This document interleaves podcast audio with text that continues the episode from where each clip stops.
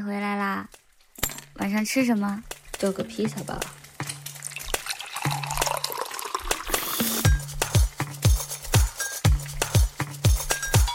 大家好，这里是开了一个新店且看起来很新的可达鸭。啊，真的是太久没有录音了，你连节目名都还没有讲。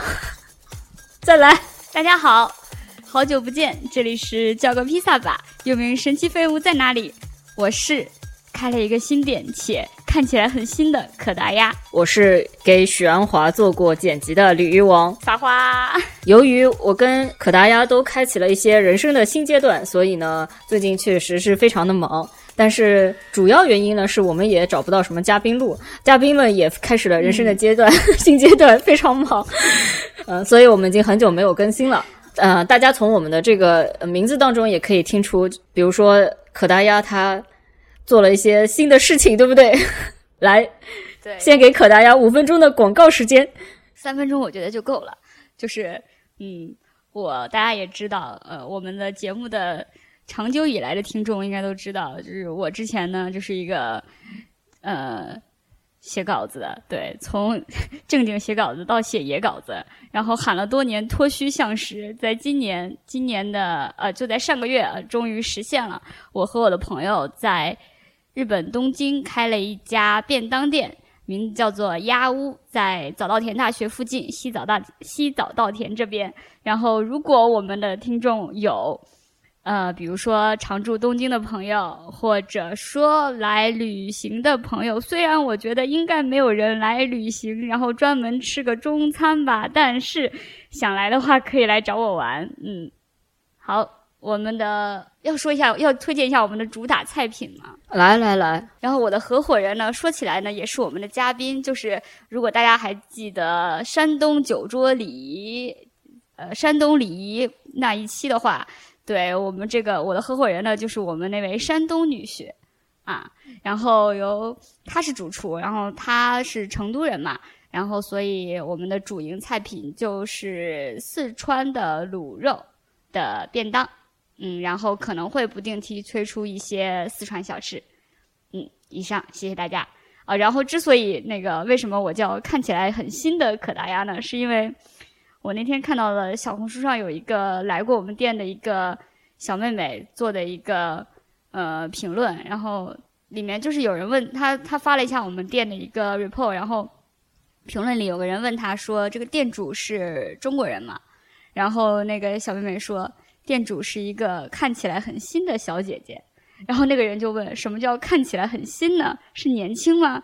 他说：“嗯，就是看起来就是新手。”那我我需要解释一下我今天的 title 吗？嗯，当然，啊，是这样子的。我大概在前两个月呢，给许鞍华做了一次剪辑，于是可达鸭就说，下一期节目不管我们做的是什么内容，你的 title 一定是要给要一定要是给许鞍华做剪辑的鲤鱼王。对，然后我觉得我们这个开头其实有点长了，我们那个话很密的嘉宾有点按耐不住了。憋了好久啊！对，感觉他憋了很久了啊。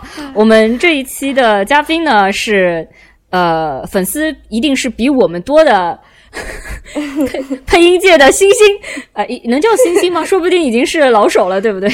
不是星星，是老星，老星，老星，老星。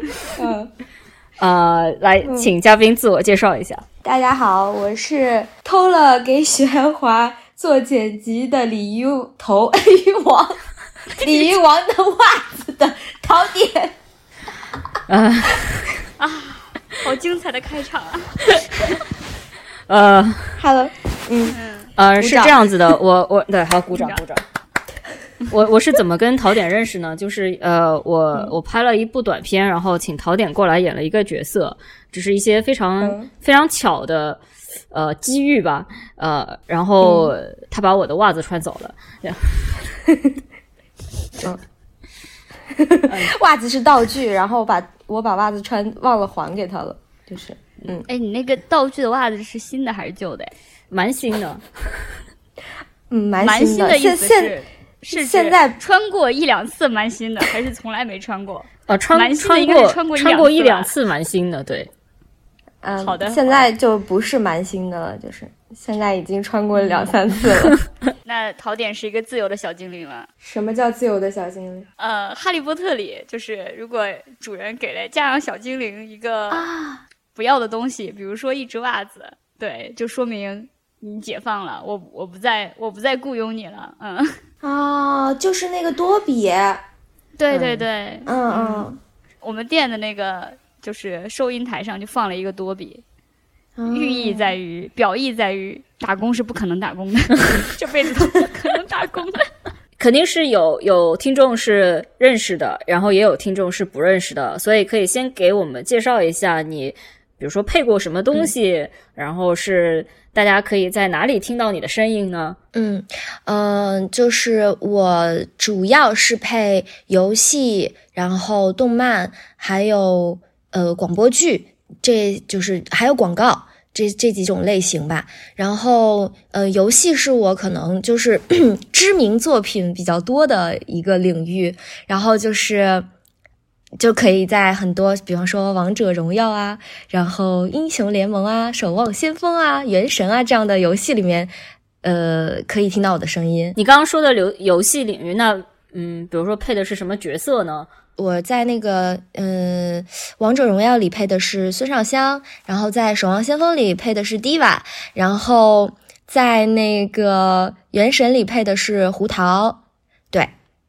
然后一般情况下啊，就是说我我我说介绍我的作品的时候，别人都说哇哇，但是我感觉我面对了两个不玩游戏的人，不玩手机游戏的人，呃，王者荣耀我还是跟朋友一起玩过的。你你说啊孙尚香的时候，我心中哇了一下，因为这个是一个我朋友非常喜欢的一个角色，但是操作难度太高了，所以我从来没有，嗯，我都是用蔡文姬的。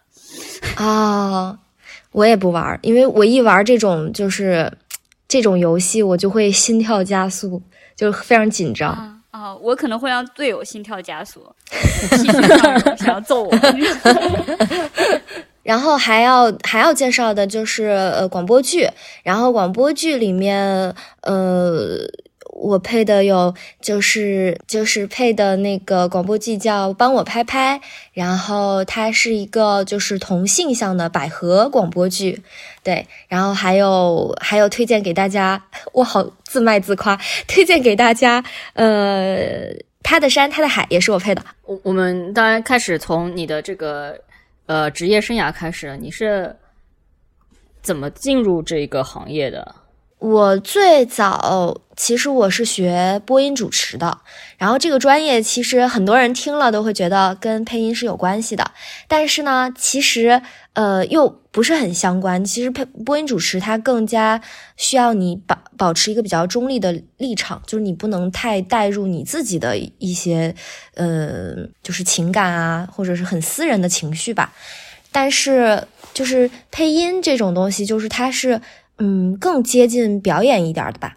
对，所以它其实两个不完全不一样的专业。然后我最早是做呃播音主持，然后呢，但是我毕业了之后，我进去一个电视台实习，然后我在这个电视台的配音部门，就是专门给他们配那种，就是有一种新闻它是有画面，然后需要有人给他配音的那种。啊就身边的人就说：“哦，你好有天赋啊，你好有配音的天赋啊。”然后我在这之前，我可能对配音还没有那么明确的一个就是想法，就是说我我要做配音或者怎么样。我的一个朋友也是，就是非常力挺我说你你真的应该是去做配音。后来我就做了一个自己的 demo，就是我把。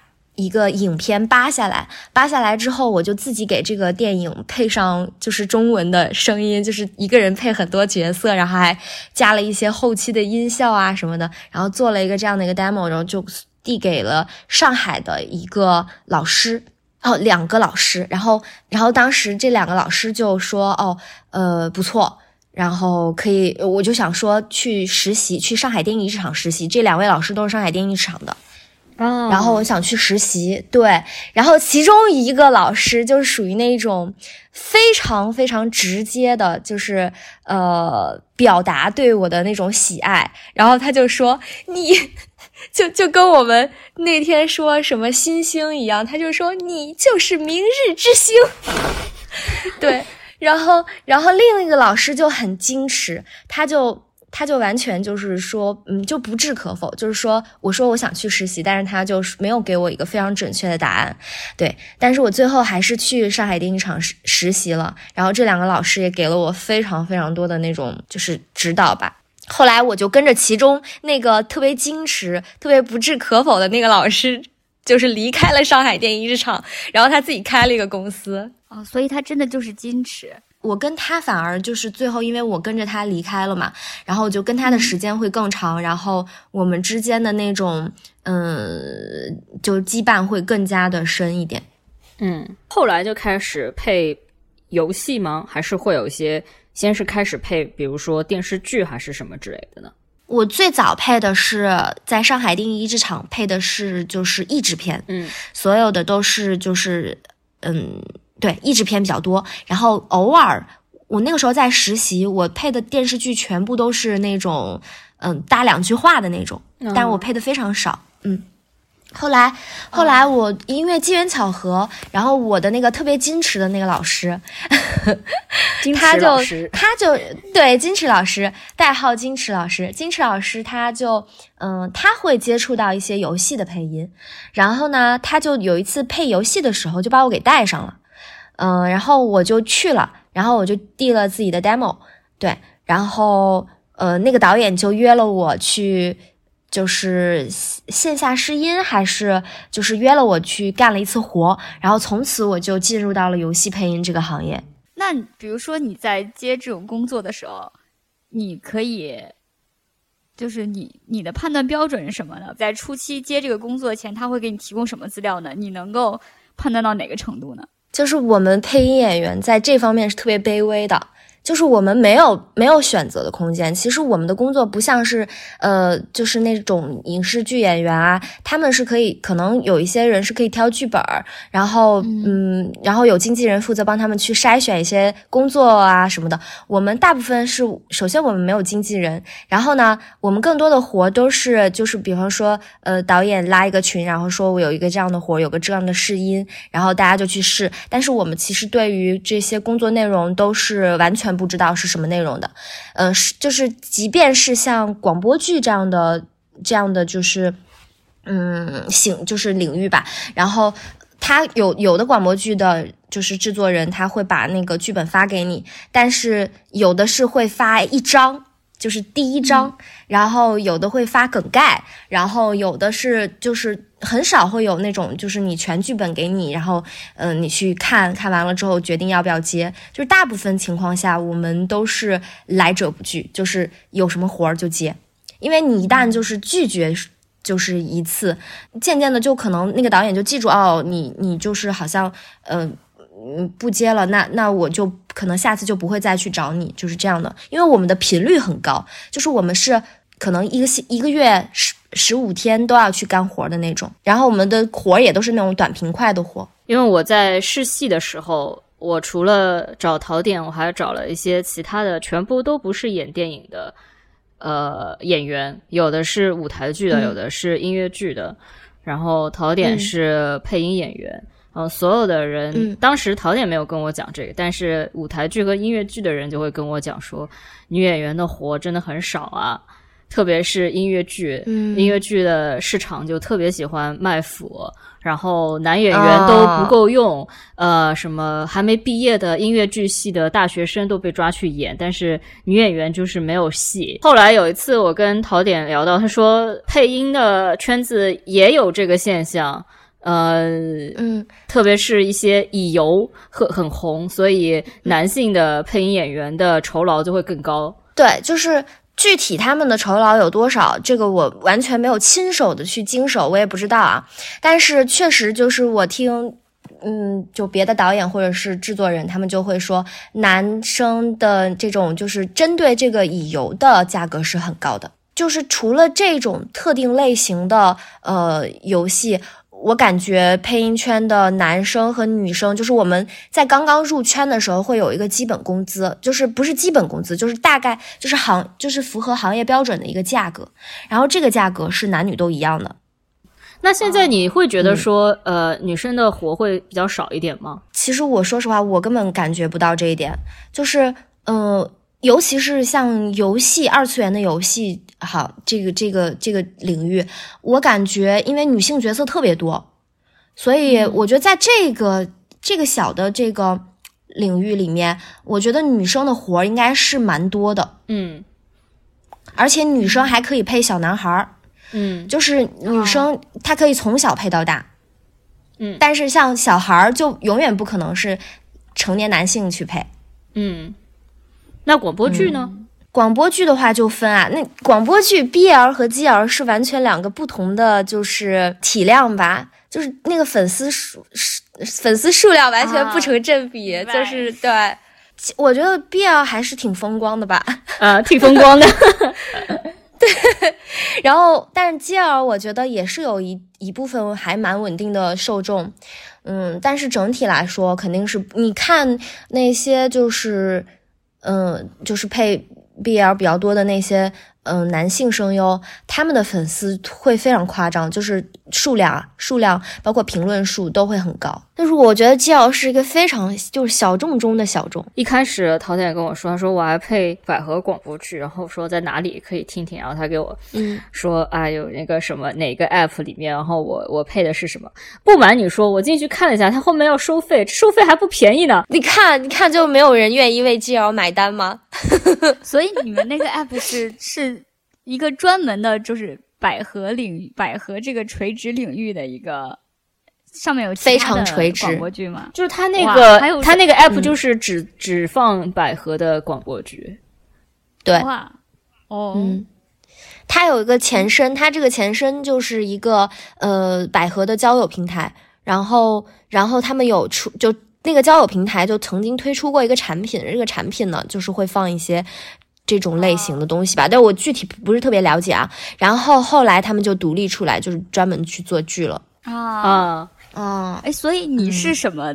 为是什什么契机开始配百合广播剧的？这就说到，就是说，呃，我一直其实我内心是有一些向往的，就是我我看我身边有一些配音演员，他们会配百合的，但是从来没有人找过我配百合，我也不知道要怎么去呃接触这个领域。但是突然有一天，呃，就是那个就是我配的这个现在这个平台叫饭角，我就随随便说了，反正这个饭角的这个平台呢，他就呃托人来找我，然后就说我们有一部剧，然后嗯、呃这个剧呢就是想要找。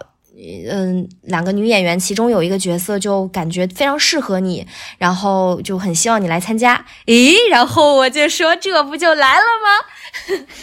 然后对，然后我就当时这他给我这个的时候，是把所有的呃大概剧本都给我了，然后我就嗯看了蛮多、蛮多的，我就觉得哦还挺好玩的，因为我本身广播剧录的就不多，我就就很向往。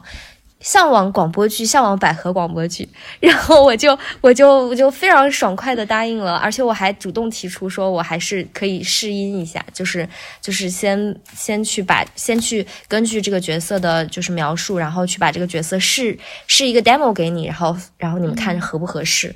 刚刚陶点说特别向往百合广播剧，对我也有这个问题具体向往什么？对我也是个问题。我不知道，我就觉得很好玩儿。我我以前没有配过，呃，嗯先说广播剧吧，就是广播剧它本身就和游戏、动漫的配音是不一样的，它是完全就是靠你的声音，呃，你自己的那个意识空间去去创建那个场景的，然后包括你里面的人物，他呃说话的节奏，他在说话中有没有什么动作，这些都是你可以自己去设计的，所以就是你有很大的一个自主空间去完成这个作品。然后我就很害，我就首先就很向往这种呃广播剧。至于为什么我向往百合，我觉得可能是因为我觉得百合的受众更多是女生，就是嗯，就我觉得女女粉丝特别好，想要女粉丝，也也不是我也我懂，明白了，想要女粉丝。我懂。对，我我我对，就是我就是，反正我当时就确实有这样的想法，我就觉得女粉丝真好。对，那这个接下来这个问题也就不用问了。就是我本来还想问说，那比如说，如果你现在配了一些广百合的广播剧，会不会跟你以前的一些，比如说游戏的粉丝受众，会不会有一些冲突啊？比如说现在看来，嗯，不在乎，就要女粉丝。对，呃，对我，我，我，我其实，其实我们都不是特别经在网上经营自己的账号，就是我们更多。让我们出名的东西，不是我们在社交平台上发布了什么，而是我们配了什么作品。而其实男生、男性粉丝他们根本不关注你的生活里，可能我我我瞎说的啊，因为我也不是我的男粉。对，然后他们可能没有那么关注你生活里发生了什么。我就说，其实我有很多女粉都玩游戏，就是她是和我的那个游戏那边是有交融的。而且我的一个印象是，当然也可能是因为我。见到的比较多，就是好像女生才会更加关注配音演员是谁，或者说，对对，他可能会有，比如说他听了这听了你的某一个角色、某一个作品，他觉得不错，他可能会就是顺着这个脉络去寻找你更多的作品。但是好像男生不太会关注配音演员。对，我觉得是这样的，但是不不是说一概而论的，肯定有男生是关注这个的，但是我觉得大大部分的就是。那些积极评论的，然后愿意为这个呃，比方说声优见面会买单的这些群体，还是以女性为主的。还有声优见面会呢？有的，就特别是 BL 的广播剧 的，他们他们有会很多的这种见面会，而且而且我觉得他们非常的敬业，就是就是就是他们会就是有签售环节嘛，然后这个签售环节就是嗯，他们可以从就是。中午签到晚上，然后就是就签名，不是不仅仅是签名，就是签名，它其实是你和粉丝的一个就是见面的互动的一个，就是对 对对，有点像这种，对他们会向你表达爱意嘛，嗯，对对对，是这种，然后我就觉得，就他们就反反正我感觉特别的敬业。需要营业吗？配音对我也讲说，配音行业它有没有点偶像化呢？偶像化，反正但是我知道，至少觉得是有粉丝经济的。我有一个朋友，他因为日本可能在这方面就是配音这方面更完善一些嘛，因为他们有大量的动画的角色需要配音，而且嗯呃日本人的电影就是基本上都就是外语片都是有配音的啊，对对对，好像是。对对，他们就是这个吹替的这个 产业非常的蓬勃。然后我我当时的有一个朋友，他就是非常非常的喜欢一个日本的声优。嗯，然后我觉得当时我感觉他就是和追其他的明星没有什么区别，会看他听他的作品，然后只不过他的作品可能更多的是声音形式，然后当然也有也有动画形式，然后看他听他们的电台，然后还会买他们的周边。对他们还有周边，嗯，就他们好完善，就他们真的感觉是一个，就是一个那个很成熟的体系了。对呀，你想想，花泽香菜还能开演唱会呢。你要知道，在九十年代，就是有，我不知道你知不知道，广井王子他做了一款游戏，然后它里面的呃整个声音，就是它里面那个有点模仿宝冢的形式，就角色是女性，然后又是在一个。舞台剧场上面表演，然后他就真的找这些声优过来，每年会演一出舞台剧。哦，然后就是在他在那个地方 扮演自己配的角色，然后演一出舞台剧。这个东西办了有十年，哇，好羡慕啊！哎，我觉得国内是想搞这些的，但是好像还没有那么的成熟。但是我觉得是很多人在试探这个。就是有没有可行性的，就需要问你，就是怎样的配音算是好的啊？这个东西我真是不知道，我一直都是不知道。就是别人经常就是有人说啊，这个人配的不好，这个人配的不好，但我就很没有自己的标准，我就会觉得我只能说这个我喜欢，那个我不喜欢。其实他还是跟演员有点像，就有的人可能他嗯技术很好，但是他他该。该重音的时候就重音，该怎么样的重就怎么样，但是他可能，他他出来的东西就却不能打动别人，或者是不能让别人代入吧？啊，那我就要说了，有些乙游的配音真的很恶心啊！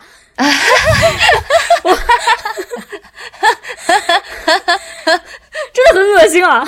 嗯，这倒是一个我觉得还蛮蛮有趣的问题，因为其实对你来说他们是很恶心的，但是对某些对对一部分的听众来说，他不是恶心的。对，所以到底是是关是受众被训练了，还是是受众训练了他们？尤其是游戏，我觉得它的它不是呃完全的就是现实主义的东西，就是它不像电视剧，它不像它不不是不像电视剧啊，不像我们日常说话，我们。会追求一种呃，就你你你稍微捏一捏，别人就会说你很做作，对，因为它不和你不和你常态的状态是一样的。但我觉得游戏是本身就是一个异世界，它你不能完全要求游戏配音是现实主义的，你不能完全要求它永远都是用一个日常的生活的方式去说话。我觉得它本身是。嗯，变成这样的一种形式啊，当然我不我不否认它有刻板印象的这部分的存在啊，但是我觉得它本身异于常态，这个东西是是对我来说是可以接受的。那广播剧呢？广播剧里面有那种配的很自然的，然后也有那种相对来说他的情绪更浓烈，然后说话的声音更美的那种感觉的。嗯，但我我依然觉得这是两种不同的方式去。嗯，用这两种不同的方式去传达，呃，他们就是演员所认知的一些情绪，然后，呃，就好像我觉得这真的是不同的形式，就是京剧，你觉得他们说话像正常人说话吗？他们在，或者是歌剧，或者不同的艺术形式，我觉得每个都不一样，但是我们就不不太会去批判，就是说他他是不是做作。但是我觉得很多时候广播剧的里面，就比方说这个人说话他怎么怎么样了，就会就会很容易被人说做作。嗯，但我就不完全赞同。我觉得只要你传达到了，我觉得就是可以的。我因为淘点的关系去听了一些还不要钱的广播，前几前几集的 百合的广播剧。哦。我我又我也是，就是有一些就我我非常能 get 到你说的那一种，就是我自己也不能接受啊。然后 然后就是比如说我看一些下面的留言，哎哎哎不不得不说，我觉得红的好像广播剧真的呃听众蛮多的，留言也也非常的积极嘛。然后就会有留言讲一些什么谁谁配公啊，什么公音还是受音啊之类的。所以啊，所以到底什么是公音，什么是受音？所以槽点是公音，对，你是公音还是受音？说到这里，就是说到了我的痛，就是我我一直以来我都是配受比较多。它其实不，我觉得这就是一种刻板印象，公音和受音就是一种刻板印象，就是嗯，但是我如果要一定要这样划分的话，我就是受音比较多，而而受就受是什么意思呢？就是。相对来说，他在这个关系里，他是处于更加被动的状态，然后，或者是，哎呀，怎么说呢？我也不知道该怎么划。没有关系，但是 我们理解。对，但是反正我就是那种，我像我我配的那种角色，就是那种活泼开朗的。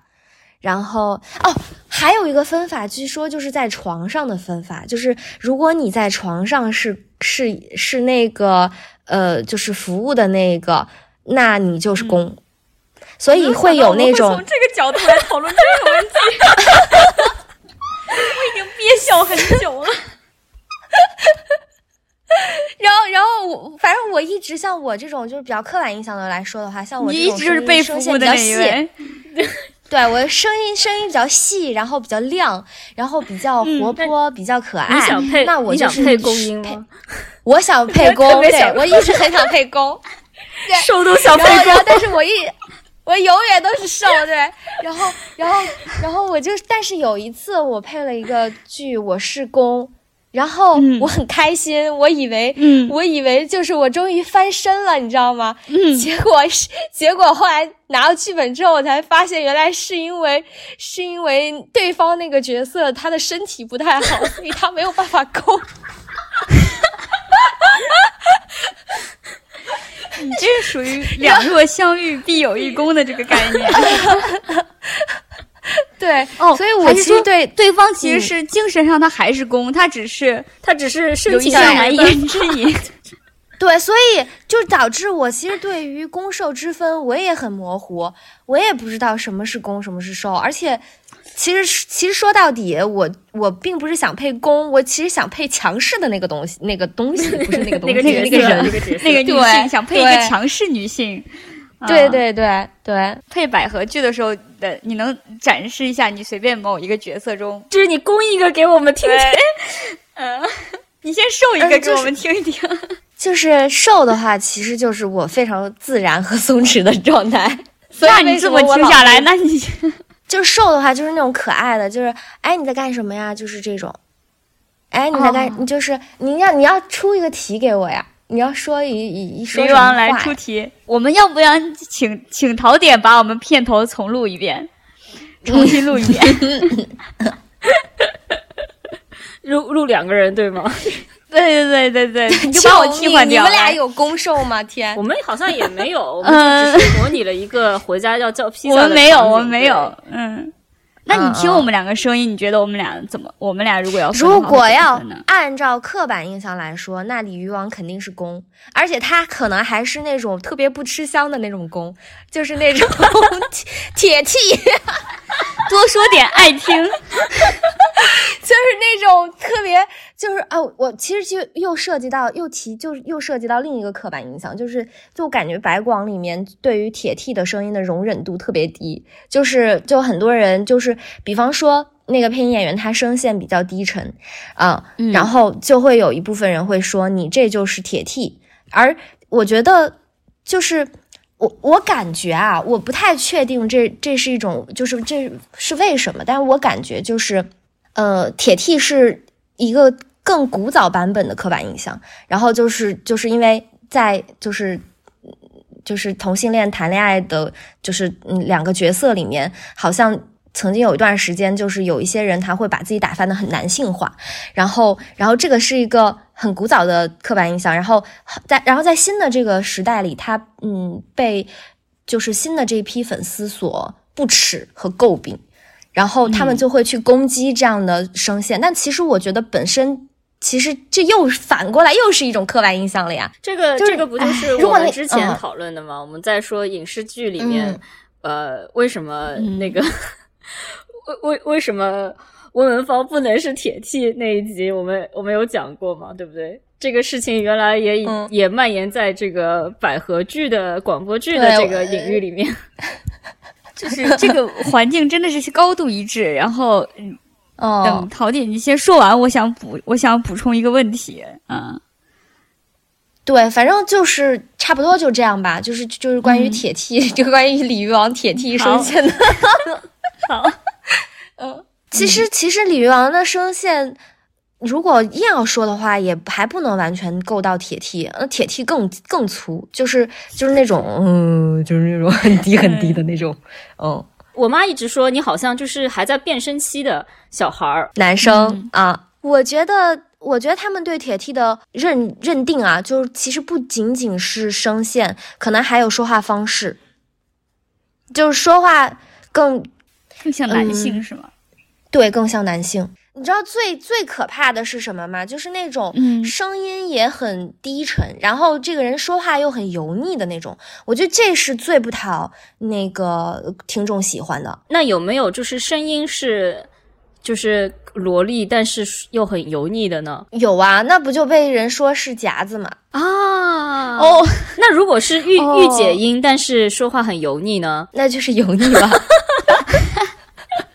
是有御姐油腻的，但我我是经常我有的时候我会去听广播剧，然后去那个豆瓣上看嘛，然后我就看到有人评论别人就说好油啊，就是我我然后我就发现就是。油这个这个词，它不仅仅可以用在男生身上，它是可以用在女生身上的。就是你只要油，你的那个行为是油的，你就是油的。但是这个也不能怪配音演员吧，也不是他演绎的方式不能，就是这个角色自己游吧。演绎的方式也有游的方式，然后如果再游一个给我们本身的 对，嗯，我想想啊，你你你想想，你讲个台词给我呀。这样吧，我就说一个今天的今天的台场景的台词吧，就是我跟我的合伙人说，还有什么是必须要你亲自来完成的吗？没有的话你就走吧，剩下的交给我，哇，这个词很容易游，对吧？是不是很容易游？嗯，很容易游，来吧，嗯，你别动，我打一下。我不动，我不动。还还有什么是？还有什么是必须由你来做的吗？没有的话你就下班吧，剩下的交给我；没有的话你就回家吧，剩下的交给我。我现在我你在这个就是咱们做的这个游戏中，我渐渐知道什么是游了。你可以攻攻的来一次，受的来一次吗？受的来一次，油的来一次。没有没有，都是油的，但是公的来一次，瘦的来一次。啊，就是都是。我先说一个自然的吧。好好好。呃，还有什么是必须你由你来做的吗？呃，没有的话你就回家吧，剩下的交给我。就就这个就相对来说比较自然的，好油腻的，就是比方说啊，哎呦我的妈呀，好恶心，在脑海里过了一遍，已经把自己油到了，是吗？还有什么是必须由你来做的呀？没有的话你就回家吧，剩下的交给我啦。对不起，好不行，好恶心，对不起。不是不是，这还这还不是很极致的。嗯，你再来一个极致的。嗯，不行，我觉得萝莉我真的不是萝莉，就是少女，我真的游不起来。就那个刚才那个已经是我的极限了。好，我来先说吧。嗯，还有什么是必须由你来做的吗？没有的话你就回家，剩下的交给我。我憋不住。没有，我我现在知道什么是油腻了。就是你为了达到某一种暧昧的效果，然后呃，在一个就是可能很日常的常规的场景下，然后用一个不适合这个场景的语气去说话，我觉得可能就会油腻。下次我就这么跟他说。然后，然后，突然想起，我突然想起有有有一些很容易油腻的场景，就是那种呃。突然靠近，然后用气声去在他的耳朵边上耳语，就是啊，就是这个，就是我觉得比较容易油腻的。就是其实如果他处理的好，他可能也没有那么油油腻。因为如果观众在这之前就带入到了那个氛围里，就是他们的距离，就是观众。已经觉得他们的距离是近了的，然后如果再到这个场景，他们在耳语也好，在小声说话也好，都还好。但是如果说对于观众来说，他还没有到那个距离，然后突然听到你这样说的话，我就觉得会有。是不是在广播剧中突然的耳语的话，就是观众也是能感觉到的，就有点像那种，比如说那种助眠的 ASMR 那种。啊，会会的，会的，会的，因为其实那个说说话的方式就是你是轻声的在说，然后你是靠近那个话筒的，然后就有一种在你的耳边说话的感觉啊。我缓一下，我刚刚有点恶心到了。但是这个其实，在广播剧里还挺常见的呀。你不行啊，你要锻炼锻炼，因为后面要收费啊，我也不会听下去呀。哦，对，后面的要花钱，这部分是要这部分是要另算费用。然后呢，还有一个呢，也是我没有听到，但是，呃，我第一次见陶点的时候，他给我试戏的时候就跟我讲了，他说这个 app 上，他说这个 app 呢尺度比较大，什么里面会有一些床戏还是什么之类，然后他在讲这件事情的时候非常兴奋和开心。然后呢，因为我没有付费，所以我也没有听到这些这一部分的付费内容。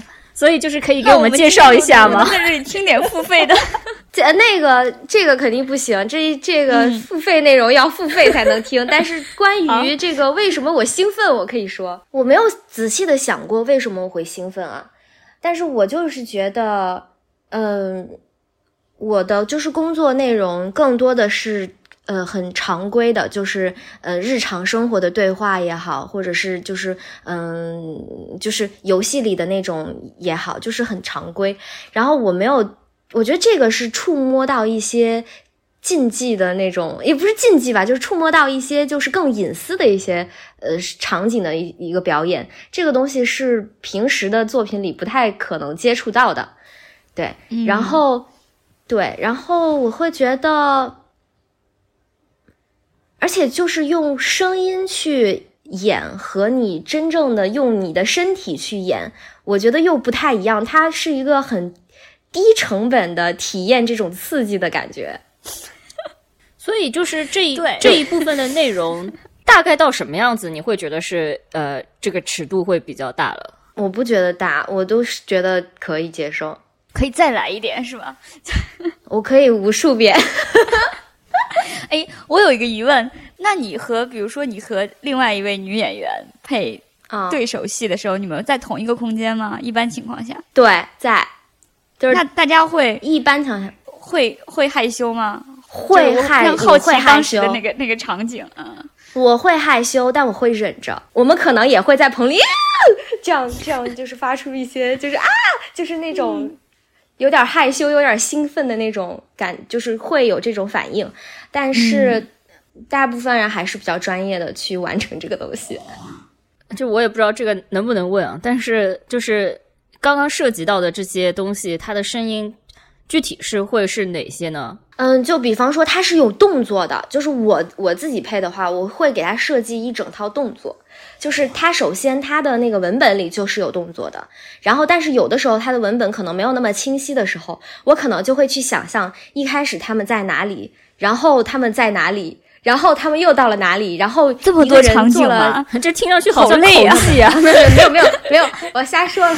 呃，比方说你一开始你们是在进门了，进门了之后，然后你们就亲亲亲，然后可能亲到床上去了，然后就开始脱衣服了，然后就有一些他可能会抚摸你，然后这个当当然是有对手戏嘛，就是他我们俩之间会有，就是会配合好，就是他有当他去摸你的时候，你可能就会要发出一些被抚摸的声音，然后呢，然后嗯。然后这个这这个之后就可能就进入到了那个正题，然后就就开始进一步的这个声音，然后而且这个可能也是由最开始的意乱情迷 啊，对不起，我男朋友突然出现在我旁边 啊，吓死我了！那我继续啊，嗯，然后可能从一开始的意乱情迷，然后到达就是。当你感受到了一些生理的刺激，然后最后你释放了，就是它是要有过程的，对。但是你你这个东西不是完全就是完全靠你自己啊，你还是就比方说文本它也是很重要的，就是它如果它没有那么大尺度，或者他们俩性格的人他不会做出非常刺激的行为，也有可能就各种各样的情景。但但我刚刚听的你很多声音，其实应该是后期做做音效吧，比如说什么。衣服摩擦的声音之类的呢？的要做的这个后期很重要的，如果后期做得好，就会真的让一些听众觉得，嗯，进入到了那个场景中。对对对。然后，然后如果你床戏录得好的话，然后那个那个那个听众就会在那个弹幕上面打这段。就是这段车戏或者这段床戏可以封神，就是他们会会给你会会给非常直接的反馈。能不能具体举一个例子？比如说，因为涉涉及到很多动作嘛，然后你只靠声音传达的话，你不能就怎么样表现这些动作呢？你不能只靠喘息吧？动作的那些声音，就是包括呃衣服的声音，这些都不需要我们来。那比方说啊，啊呃。就是你从最开始你们进门，然后呃，然后你们可能，嗯，就是走路，比方说你进门的时候，你们边亲边进门，你可能你的那个呃走路就不是很稳，就就是就会会有一些、哦呃趔趄的声音啊。然后然后你可能到了床上之后，你们一开始是亲，如果他亲你的话，你感受了他的亲的话，你可能会有一些 就是就是这些反应的声音。哦，所以就是我所以我的问题就是，嗯整个基本上就没有什么，就他还是比较怎么说，他就他就几乎很少有内容的对话了，是吧？也有，啊，也有边边做边说的那压着。我头发了。哎，我我录过很很羞耻的那种台词，就是也不能说很羞耻吧，就是、嗯就比方说他会说叫对方的名字，哦哦哦哦哦，啊叫对方的名字，然后呃，比方说让对方轻一点儿。啊，啊，嗯，就是这就是互语言台词上的互动，除了台词上互动，就是对。嗯，我们本期节目本来想要录一个艺术人生，不知道为什么又开始搞颜色了。对啊。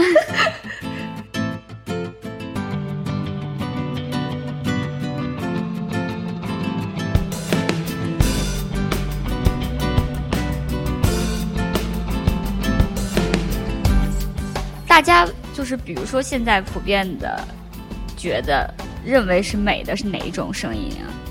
就怎么算是美啊？我其实觉得现在的审美越就相对来说是越来越开开放的了，就是以前我只能说最，而且不同的领域的审美也是不一样的。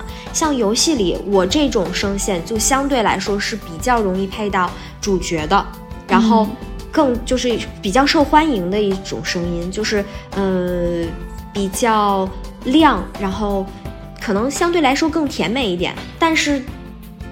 就像还有喜欢御姐的，然后还有喜欢那种大粗嗓的，我觉得越来越多人喜欢，呃，那种更粗糙的声音也会有喜欢的人了。以前可能我们这边还，嗯，亚洲这边还是更喜欢那种，呃，甜美型的。欧美那边就是属于那种更更粗一点的，嗯。但是现在就是大家都能接受，但最最受欢迎的，你说广播剧里最受欢迎的。我我有同行，他说是那种嗯比较中中间区域的那种，然后声音更加的清冷一点的那种声音，反正肯定不是我这一款的。我我在广播剧里就完全不是属于受欢迎的，而且我还听看过一个评论说我的声音很普通，被被被评为是广播界中的普女声音是吗？哎，对啊，我，但我很开心，我我就想，我就希望我是普通的声音，特别有辨识度，是不是也不是一件好事？就好像演员，如果他，比如说他特别漂亮，其实也有可能会限制他的戏路也好，或者演全是角色是的那种。我觉得可能会，我觉得除了自己对自己来说，可能那个声音都有可能成为一个枷锁。然后，然后观众可能对你也有一个定型，就是觉得你就适合好听的、好看的那种感觉的东西。你现在自己比较向往和想要配的是什么东西？我想配的东西太多了，那我想配那种断情绝爱的。就是真的很恶的那种人，想配反派，嗯，然后或者那种像那个，你们有没有看过那个杀死伊芙？就是伊芙那种，或者是杀死伊芙的那种小变态那种，对，然后或者是就是没有什么没有什么感情的啊。就明白了，就讲究一个大开大合，要么就是，要么就是对，要么就是极度起伏，要么就是一潭死水。我想配的还是可能是有点像那种汉尼拔的那种哦，你就是想配配变态吗？哦，我想配变态，对对对，嗯，祝你成功，好，成功破到变态。那我们进行进行一些严肃问题。那你觉得在就是你自己在你的工作领域，你有一些什么年龄上的焦虑吗？没有啊，太好了。那你觉得就是就是大家这个行业都是配音这个行业本身就是，我不我不知道他们焦不焦虑，反正我不焦虑。啊，我只是对标了一下女演员，我感觉女演员可能到了某一个年龄段就会，就大家可能要么就要觉得要要转型一下，或者嗯，但是我有想到我在嗯。我就觉得配音界好像主要都还是年轻女性，但是因为可能外外表上面的变化会比声音的更快嘛。就比如说，你看，可能你看日本的声优都五十几岁了，还在配少年少女的有很多嘛。对对对，有可能。而且你还可以转型导演，就是就声优，很多人可能就是配着配着就去做配音导演了。好。那蛮好的，嗯，你居然问了一个这么严肃的问题，我真是令我意外，对吧？哎，突然就是你知道吗？就就有人是习惯上线，嗯，我想起之前有录一个节目，然后里面有有一个女孩，就当然呃，包括她也提到了，就是说女演员就是嗯，可能很多女演员可能去竞选一个女性角色，然后就不像男生那么。嗯，轻松，但这个东西我真的无从考证，就是我没有办法再以我的例子去看，因为我我自己没有感觉到。还是聊了一些艺术人生吧。是的，我们聊了一些艺术人生，对，略有涉及。那呃，大家如果有兴趣呢，可以去找来听听，对不对？欢迎大家加入白广大家庭。好的。好的，那我们下次期待和陶点聊一些其他的内容。今天就这样了，拜拜，再见，拜拜。